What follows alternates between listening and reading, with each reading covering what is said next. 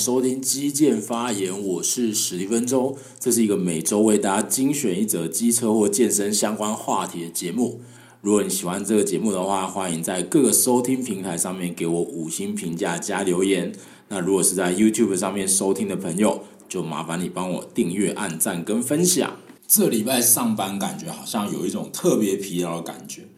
我在想，应该是因为放了一段长时间的年假，然后已经有点习惯于休假的那个放松的感觉，然后突然回到工作岗位上，本身就有点不习惯。然后礼拜六的时候呢，还要补一个班，所以就觉得这个疲劳程度是指数性的成长。好，那不过没有关系，在听到这一集节目之后，隔天就是元宵节了，那就又可以好好休息啦。讲到元宵节的话，一定要做的事情，我想大概就是吃汤圆吧。虽然汤圆跟元宵长得有点像，但是做法其实不太一样的。不过没关系，就是当做它是汤圆好了。我不知道大家对于汤圆有没有一些特殊的就是癖好。以我自己来讲的话呢，嗯，我比较喜欢的是有馅料的那种大颗汤圆，不管是鲜肉的也好，花生的也好，芝麻的也好，或是一些比较特别的口味，比如说呃紫糯米啊这一类的。那如果是要吃小汤圆的话呢，我一定只吃那种像喜宴里面会有的那个菜，就是呃去用炸的，然后外面裹上一层糖粉的。如果要是汤汤水水的那一种呢，必须一定得要是有馅的，这样我才会觉得 OK 这样子。那么上一次吃汤圆的时候啊，其实是去年的冬至，我记得那一天还蛮冷的。然后呢，我煮了这个红豆汤圆给办公室的同事吃，这样子。一般来讲，我对于自己的厨艺啊，还算蛮有自信的啦。只是说那一次煮的红豆汤圆，我想我只能给我自己。六十五分吧。原因是呢，那一次买的红豆呢是第一次买这个牌子的那种包装的，然后它上面的包装就说呢，诶，可以不用泡，然后就可以直接煮出绵密松软的红豆这样子。于是我就相信它，然后就按照我平常的方法去煮。看起来的样子呢，确实感觉起来像绵密松软的，可是吃起来的口感就还差了一点点，所以我对自己那一次的表现就没有很满意啊。但是同事好像觉得还不错，那就有稍微安慰到我一点点这样。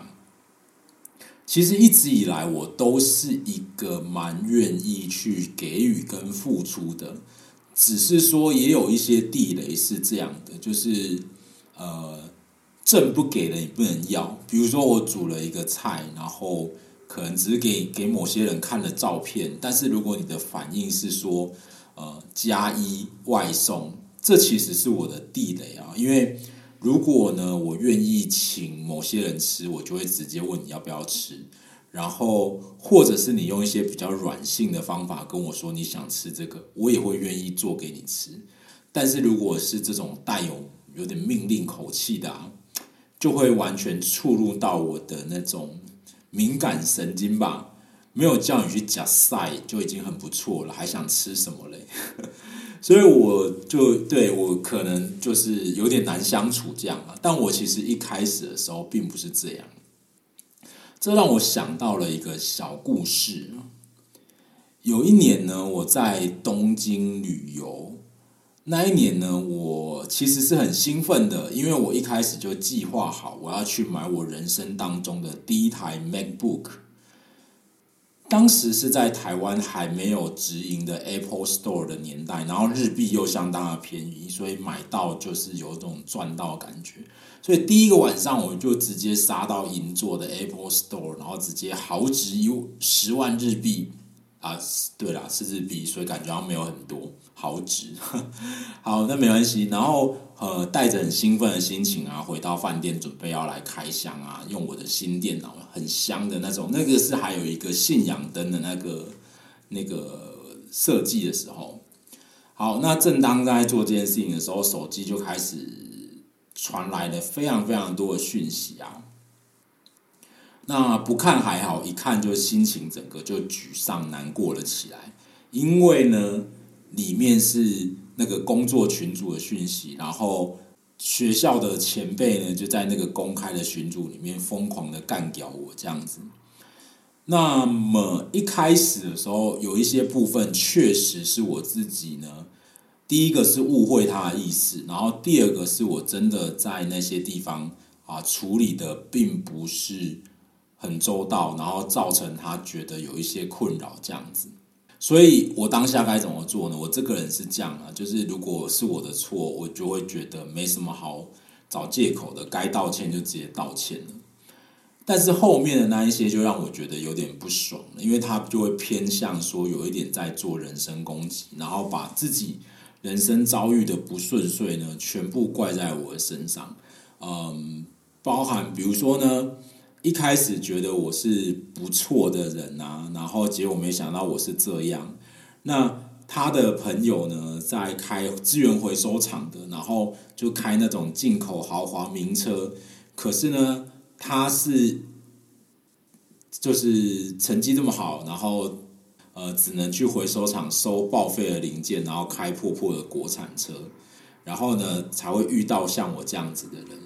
然后会说，嗯，比如说批评我这个拍的照片呢，非常的普通啊，然后甚至可能有点丑啊，什么他们家里的谁呢是什么摄影名名人，然后怎样怎样这样子啊。那么，当然听到这些话，在还对于还是菜鸟的我，当然就觉得很难过，真的不夸张。我在当时，在当天晚上，我在饭店的整个心情都没了，然后晚上就是真的，呃，难过到哭了这样子啊。其实我的哭点跟一般的人其实有点不一样啊，我并不会因为看一个什么浪漫的爱情剧，然后一些温馨感人的桥段，然后我哭了这样，完全不会。呃，我会哭的那种点，或者说会热泪盈眶的那种点呢，通常是，比方说，假设现在有一个情境，呃，棒球比赛，然后九局下半，中华队对韩国队，这个时候比数是中华二，韩国三，然后这里有一个，这时候如果有一个球员打出了逆转的再见安打，然后中华队赢球了，终于又赢韩国了，这时候我可能会热泪盈眶。上一个让我看到热泪盈眶的电视剧呢，就是《雍正王朝》。我看到雍正挂掉的时候，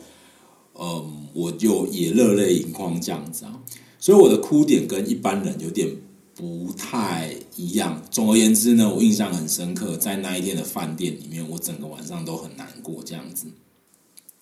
好，那到了深夜之后，讯息终于停了，可能是前辈已经累了吧。然后呢，就是呃，到了隔天呢，我想说，好吧，你抒发完了，应该没事了吧？结果他又继续这样子啊，所以我当下就是从很难过，然后变到很不爽这样子。这个中间他有讲到一件事情啦，就是因为我习惯上有的时候会在大家聚会的时候，可能煮东西给大家吃嘛。那当然，我其实是基于一个。分享的态度，不管是我拿手的料理也好，或者是说我拍的觉得很漂亮的照片也好，那，因为对方是吃素的，所以我当时准备的菜是什么呢？麻油鸡，所以他们会觉得我是在针对他啦，然后就是怎样？但是其实我并不是，我完全当时并没有想那么多，所以我后来就逐渐的。不愿意，也不想再做这件事情。那拍照的这方面，其实因为我觉得美感这件事情是见仁见智的嘛。可是呢，我并没有因此就不拍照啦。我后来还是有持续的拍照，然后也很幸运的拿到一些大大小小比赛的奖。那么，我想这个就没什么好说的了，就是。嗯，这些奖项应该可以为我说一点话。这样，为什么要提到这件事情呢？我在前面的集数里面有提到过啊。我曾经有一段时间对目前的职场环境是非常非常的失望，很想要离开的这种。那么刚刚提的这件事情，就是其其中的一件印象比较深刻的事啦。我其实是一个怎么讲呢？一直以来都很愿意付出真心，而且也很容易付出真心的那种人。我记得呢，在我刚到目前的学校任职的时候，那时候因为前一个学校教的学生是我第一年教书时候教的，那个时候刚好他们正要高三了。他们有留晚自习，那晚自习是他们班导师自主自发性的留下来陪同学读书嘛，然后所以他也不太好要求，就是说，呃，他的任课老师也帮忙啊，就是让学生可以问问题这种。那于是就我知道了这件事情之后，我就是。诶，在我目前服务的学校下课之后，我还跑回去让他们问问题，然后稍微跟他们陪他们晚自习这样子。好，那当然这是没有拿到任何额外报酬的哦。但是我之所以愿意这么做，是因为前一个学校是我刚刚退伍的时候零经验的菜鸟，然后有一个学校愿意给我机会，所以当我有一个能力的时候，我当然会愿意就是。诶，去给予一些回馈嘛，我觉得这是我应该做的。那我来到目前服务的这个学校，最一开始的时候的心情也是，嗯，可能有一些不是从事这一行的，你不会知道，就是说，当考一个个录取率是个位数字百分比的这个教师甄试啊，那一当然我可能比较笨啊，比较不成才哦，所以我考了十几次吧，就是。嗯，对，都没有上，然后终于有一次，诶，是录取我了。那我永远不会忘记，就是说，当我打开那个呃信件，看到录取的通知的时候，我有多么的激动啊，然后多么的，就是嗯，对，那个心情哦，那个心情是很难用言语去形容的。所以我来到目前服务的这个学校的时候，我也是抱持一种好，有人愿意赏识我，给我一个机会，所以我要尽我所能的去呃给予我能够给的东西。这样，那当然中间因为一些人的关系呢，我觉得对整个环境是有一点失望的嘛。然后非常非常有好几度呢，是想要离开的这种想法。这我在之前都都有提过。可是呢，为什么坚持留下来了呢？就是因为还有一些同辈的同事们呢，能够呃给予我一些肯定跟支持吧。我觉得这些是很重要的。好，那为什么要特别提到这件事呢？原因就是在补班日的这一周呢，我收到了来自同事的明信片。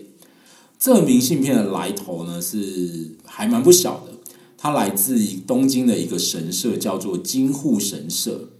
如果对于东京旅游有做过一点点功课的话，可能会知道这个神社啦，因为它就是一个很著名的结缘神社。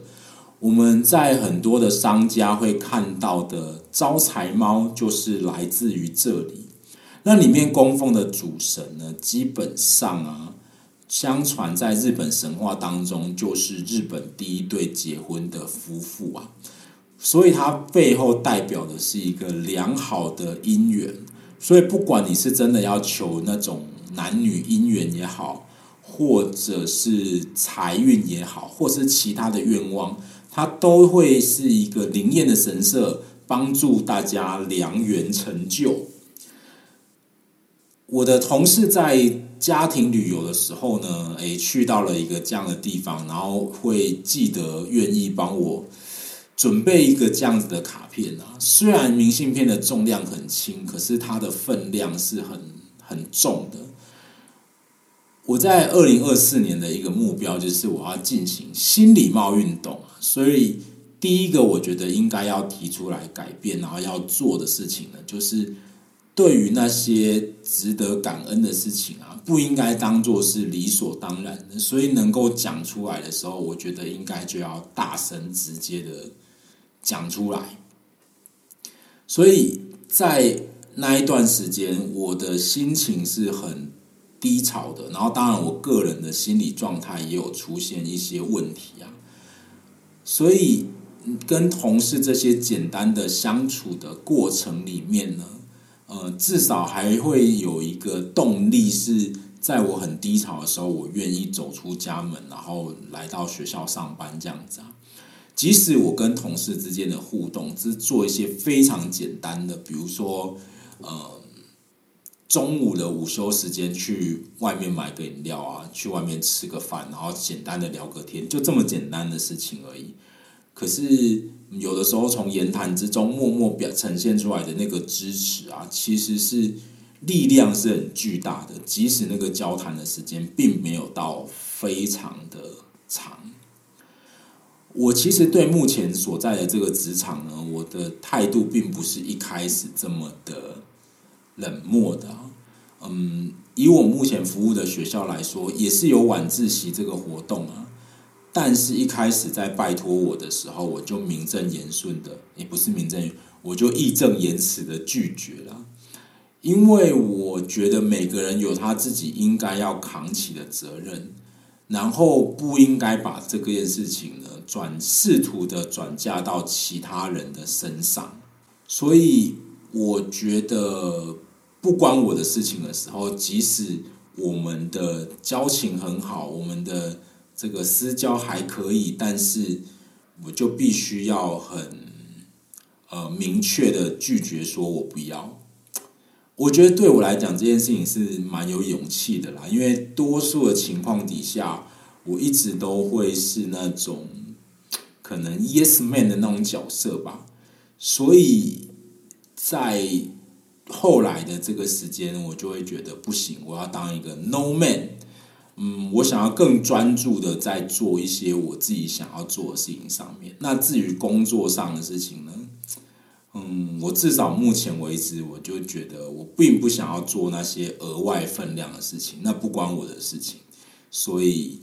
对啊，哦，所以就这样哦，所以明确的拒绝，我想也是让人家不要有灰色空间，然后不要产生误会的一种方法啦。好，那我们就开始今天的。节目话题。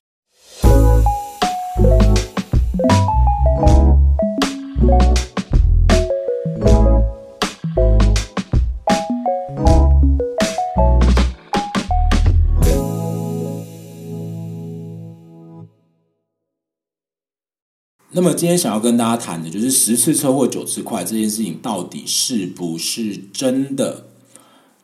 在二月十八号的时候。在新北市的土城区发生了一件遗憾的车祸，就是呃，修旅车跟呃重机骑士在路口的时候撞上了，然后这个重机骑士后来呢，不幸就是伤重死亡这样子。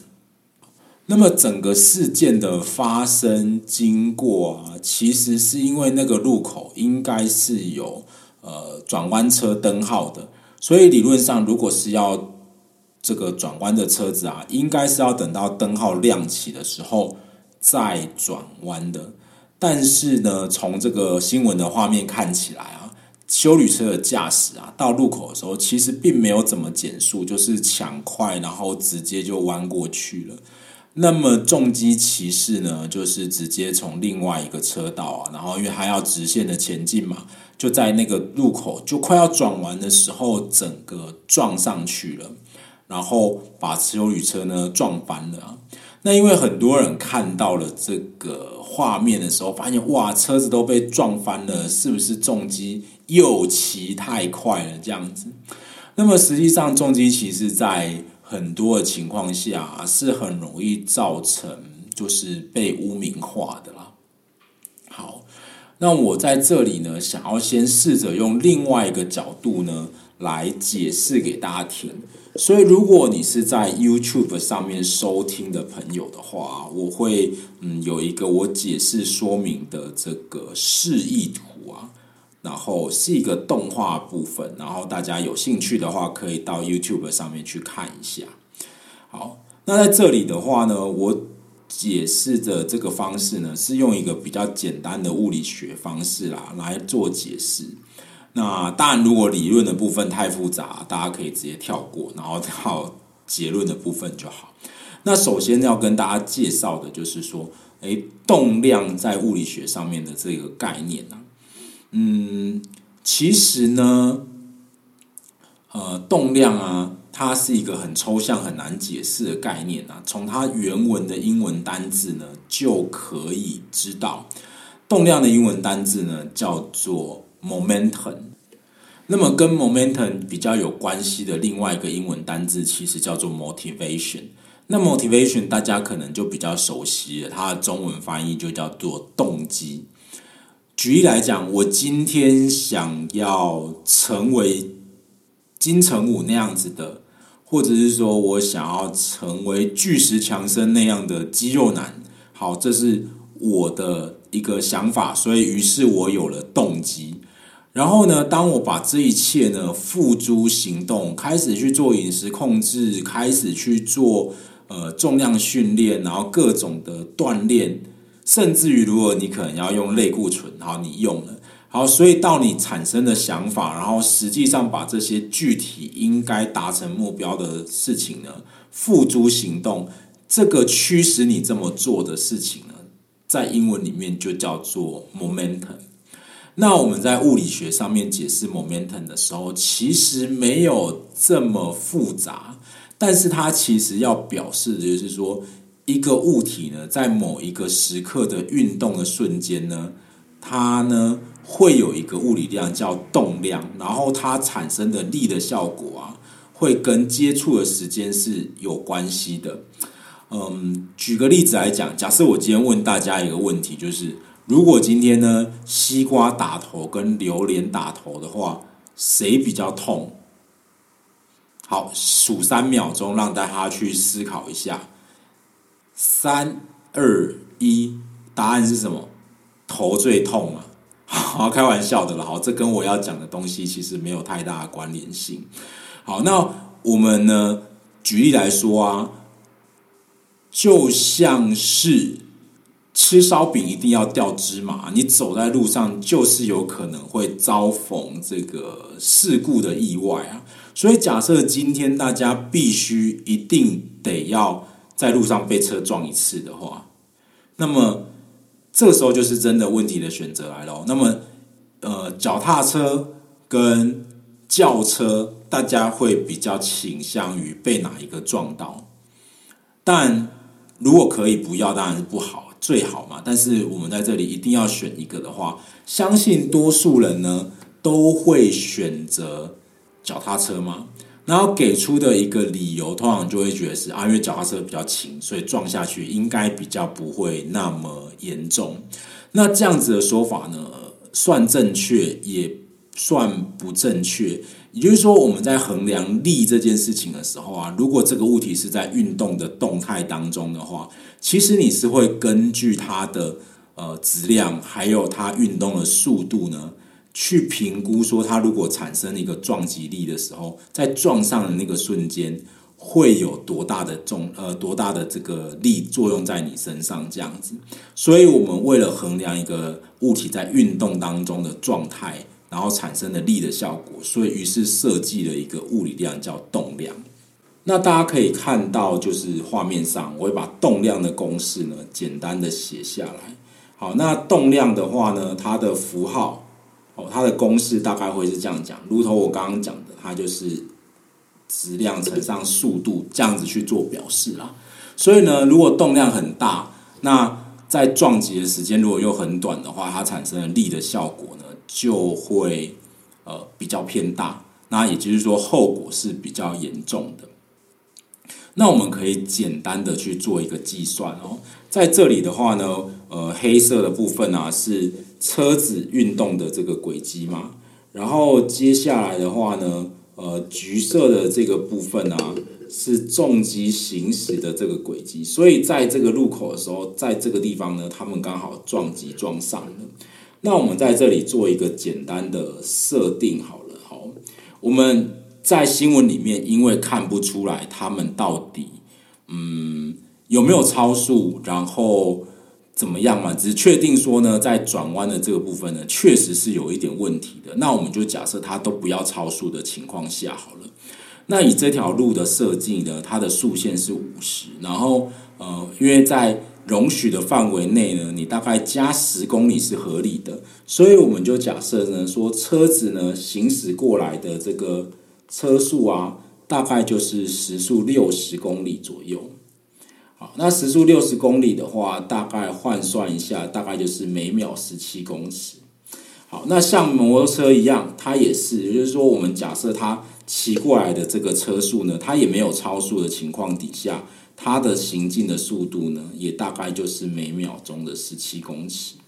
好，然后呢，现在啊，在这个交汇的路口的时候，他们产生了，他们产生了撞击嘛，对不对？所以，于是呢，在这个错误的时间点，他们相遇了，然后在这个地方产生了撞击。好，那撞击当然就是一个瞬间发生的事情。那根据新闻的画面呢，其实大概他们就不到一秒钟就撞上了啦，所以我们就假设说，整个接触的时间呢，就大概是一秒钟左右就好。那我们就根据这一点呢，来做一个简单的计算。好，那在动量上面呢，有一个公式啊，叫做动量的变化量呢，会等于就是力去乘上接触的时间。那这个关系呢，我们在物理学上把它叫做冲量动量定理。好，那撞完之后呢，当然车速就变成零了嘛，所以这个时候变化量会是多少？好，那一般来讲呢，这个机车再加上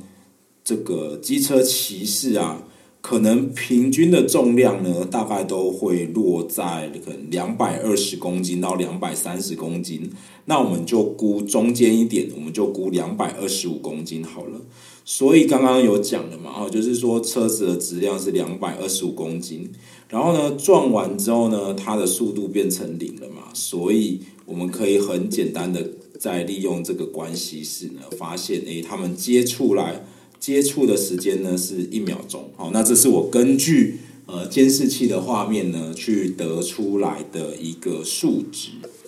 好，那么根据简单的计算之后呢，我们会发现车子呢，摩托车重机会大概以三千八百二十五牛顿的力量去撞上这个修理车。那如果把它换算成公斤的话呢，就会是三百八十二点五公斤重。那相当于呢是这个车重的一点七到一点八倍左右的力道去撞上去啊。那为什么车子会翻呢？应该在转弯的时候啊，车子本身就会处于一个侧倾的状态，也就是说它其实在转弯，然后。我们根据这个惯性的道理啊，以这个车子转弯的方向，它应该要往左边呃，往右边偏出去嘛。哦，那它这个时候，当它撞上骑士的这个瞬间，它其实是已经转弯了，所以它这个时候车子的侧倾要往回转啊，所以就是要回回到原本的平衡。然后这个时候车子呢，重击刚好就撞上去了嘛，所以等于是说。往另外一个方向去推了一把，有点可以想象说，如果我今天在跑百米赛跑的时候，我快要到达终点的时候，如果我要停下来，那我应该还会继续再往前跑几步，这是因为惯性的关系嘛。如果这个时候有人从后方推了我一把，那我可能就会跌倒，然后可能跌个狗吃屎。类似的道理就会是像这样子。好，所以嗯，我们假设说呢。大家双方都没有超速的情况底下，撞击上去的力道就会变得比平常大的更多，在重碰撞的这个瞬间，所以这个就是为什么在物理学上会特别开发一个物理量叫动量，然后可以用来表示撞击呃这个物体运动瞬间的时候，如果你呃产生力的效果的时候呢，那它会产生的力量有多大？基本上可以用这样子的关系来做呃。简单的说明跟推理，根据我去查询民国一百一十一年的事故成因 Top Ten 里面呢，其实超速从来就没有在呃前五名的榜单里面哦。那前五名分别是什么？第一个呢，就是未依规定让车；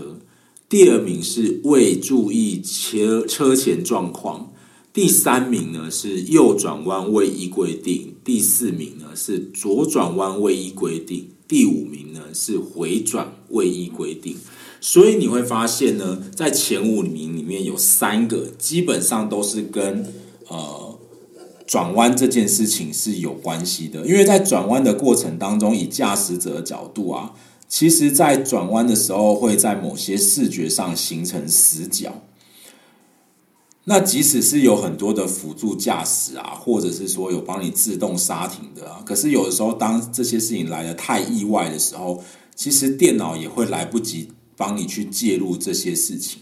因此，这些辅助驾驶，它之所以叫辅助驾驶，就是说以驾驶者本身来讲，他还是必须要掌握到大部分的这个状况。所以回到我这一个部分要跟大家讲的，十次九十次车祸九次快，这个我们从小就听到大耳熟能详的交通安全宣传标语啊，其实它不一定真的为真，因为有的时候超速只是我们表面上看到的现象。那以这个例子来讲，其实更主要的原因是因为呢，应该要转弯的这辆车呢，它并没有。按照灯号的指示去做转弯，然后就会想要抢快。其实我可以理解啊，因为我们有的时候在路上等一个红绿灯，可能它的红绿灯时间呢会等很久，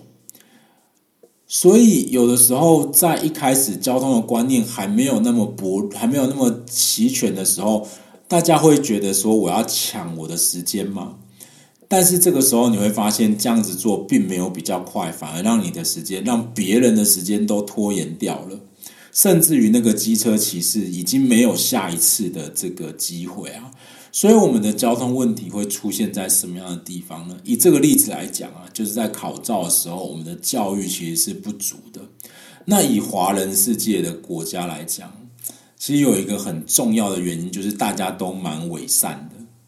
讲都是大家都会很会讲啊，但是真的要按照规定来啊，然后要干嘛的时候，大家又不是那么按照规定来了。所以，当然目前有很多人对于交通路权的这个问题呢，有非常的重视。其实我也蛮重视的，只是我并不会像说那种呃比较激进的人啊，然后去上街做一些事情。只是我用我的方式在关注这些。嗯，当然，面对这件事情，我觉得相当的遗憾嘛。毕竟我自己也有在骑重机，然后今天出车祸的这个重机骑士刚好跟我也是同一个厂牌的重机嘛，所以虽然没有特别的关系，但是大家也姑且算是车友。所以面临这样的问题，当然就觉得啊，当然是有点遗憾呐，因为有些人就是真的不容易。或者是说他再也不会有第二次机会了。但是这件事情，也许他本身有些错，但是最主要的原因并不是在于机车骑士的本身，只是说机车骑士呢，或者是说重机骑士，在我们目前的环境里面，就是会背负着很多的原罪。所以在这里还是希望大家就是要注意这个行车的安全啦。然后在路上的话。嗯，其实你慢一点点，真的有时候不一定会真的比较慢，慢慢来，有时候反而会比较快。好啦，那今天的节目就很简单的跟大家聊到这边，希望这样的内容对大家有帮助。那我们就下一期节目再见喽，Goodbye。